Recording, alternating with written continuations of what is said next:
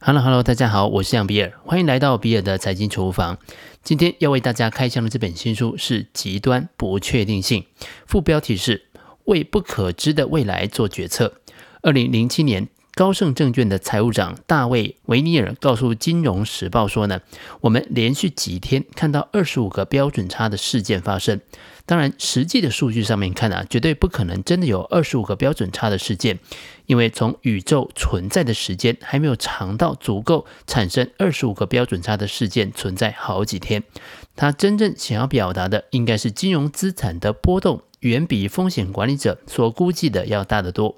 今天人类已经可以把一个太空人送上月球，或者是去探测水星，但是为什么针对地球上一些更直接的问题，例如说下礼拜啊台北会不会下雨，美国总统选举的结果会是如何，反而更加难以管理呢？当然，对在股票市场操作的各位听众来说啊，最重要的就是如何应对明天的行情的变化。本书的核心概念是极端不确定性。不确定性的出现，是因为我们不完全了解世界，或者是不完全理解我们当下的行为跟未来可能会发生的结果之间的连结。当然，重点是希望最终能够导引出一个面对与因应不确定性的方法。本书大约有三十万字，我将会利用两集节目的时间来解说书中的精华。本书的作者是约翰凯。他是牛津大学圣约翰学院的学士，曾经在牛津大学、伦敦商学院、伦敦政经学院担任教授，现任数家上市公司的董事。多年来为《金融时报》撰写每周的专栏，著作包括《玩别人的钱》、《市场的真相》。总而言之，迂回的力量。另外一位作者则是莫文金恩。曾经担任英国央行总裁，现任纽约大学的经济学与法学教授，以及伦敦政经学院的经济学教授。二零一三年荣获英国女王册封为终身贵族。二零一四年获颁英国最高荣誉嘉德骑士勋章。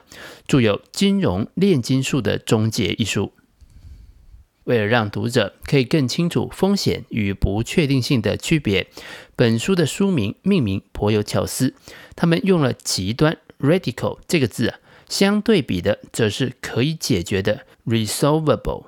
可解决性的不确定是指那些可以透过查阅文献来消除的不确定性。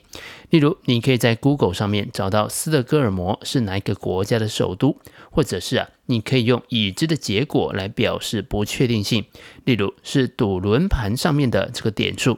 而极端不确定性则是无法以几率来描述，是未知的未知。塔雷伯以黑天鹅来比喻金融或者是商业领域当中的未知的未知，就好像一百年前一台可以放进口袋拍照跟导航的电话，并不是不可能出现，而是那不在我们想象范围之内。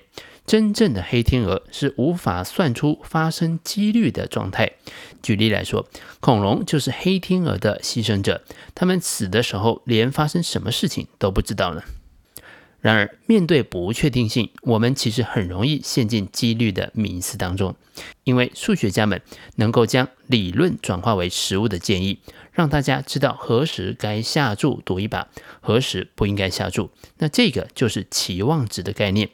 例如，我们都知道，假设你有五十个百分点的几率会赚两百元，有五十个百分点的几率会输一百元，那么你该不该赌呢？从期望值的角度上面看，应该是要赌的，因为这个赌局的期望值是正一百加上负的五十，也就是正五十元。但实际的状况可能是呢，如果这个赌的人他可能会因为输掉这一百元，他们全家今天晚上就没有饭吃。那么他拒绝这个赌局，反而是一种理性的做法。这个时候，给全家人吃饱饭的期望效用就大于赌博的期望值。那这两个间的差距就是风险规避。风险规避程度越大，那就越不愿意下注了。牛津词典把风险一词定义为不愉快或者是不好的事情发生的可能性。一般我们讲的就是一些不利的事件。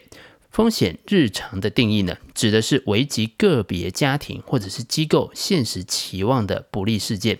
但是有很多时候，我们担心风险，并不是对现状有所不安。其实是对现状被改变有所担忧。作者认为，透过表达实际期望的故事，也就是参考叙事的概念，来了解对风险的态度，才是最好的方法。以保险来举例，我们之所以会投保，并不是取决于期望值，而是看我们有多想保护那个被保险的东西啊的参考叙事。那这里所说的参考叙事，指的就是，例如说你在度假的时候，行李没有搞丢，手机的荧幕没有摔破，家电没有故障，买这一类型保单的人，并不是在购买额外的期望效用。而是在买一些保护措施，防止他们的参考叙事遭到破坏。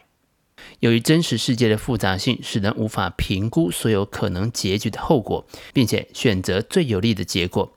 经济学家司马赫根据这个理论，提出了有限理性这个概念。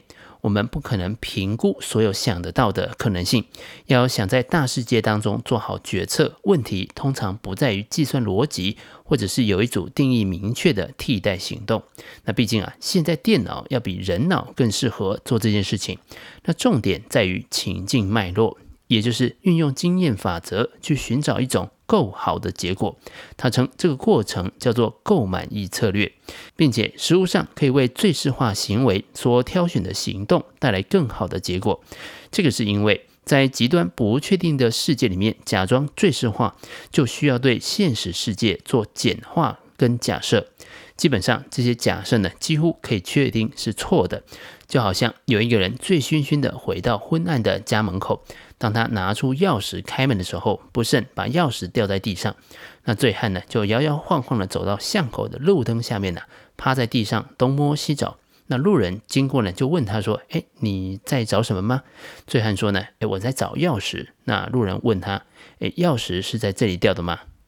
哎，不对呢，应该是掉在家门口。那为什么你会在这里找呢？醉汉说：“因为啊，这里比较亮。”心理学家研究了需要在压力跟紧迫的时间下做决策的人员，包括了军人、消防队员跟医护人员，了解他们在面对复杂情境时候的决策过程。对于有经验的决策者来说呢，重点往往在于评估那些情境是否熟悉。决策者通常会寻找他们能够找到的第一个可行的选项，而不是最佳选项。真实世界的人呢，是不会去追求最适化的。这不是因为他们比较懒惰，而是因为他们知道自己无法获得做出那些计算所需要的资讯。演化帮助人类发展及应用不同的技能，来应应极端不确定的世界。按照这种思维方式啊，有限理性可以视为是生态或者是演化型的理性，也就是一种因应极端不确定性的方法。来提高我们的生存机会。使用复杂模型来进行最佳化的专家，在面对新的挑战的时候，往往会失败。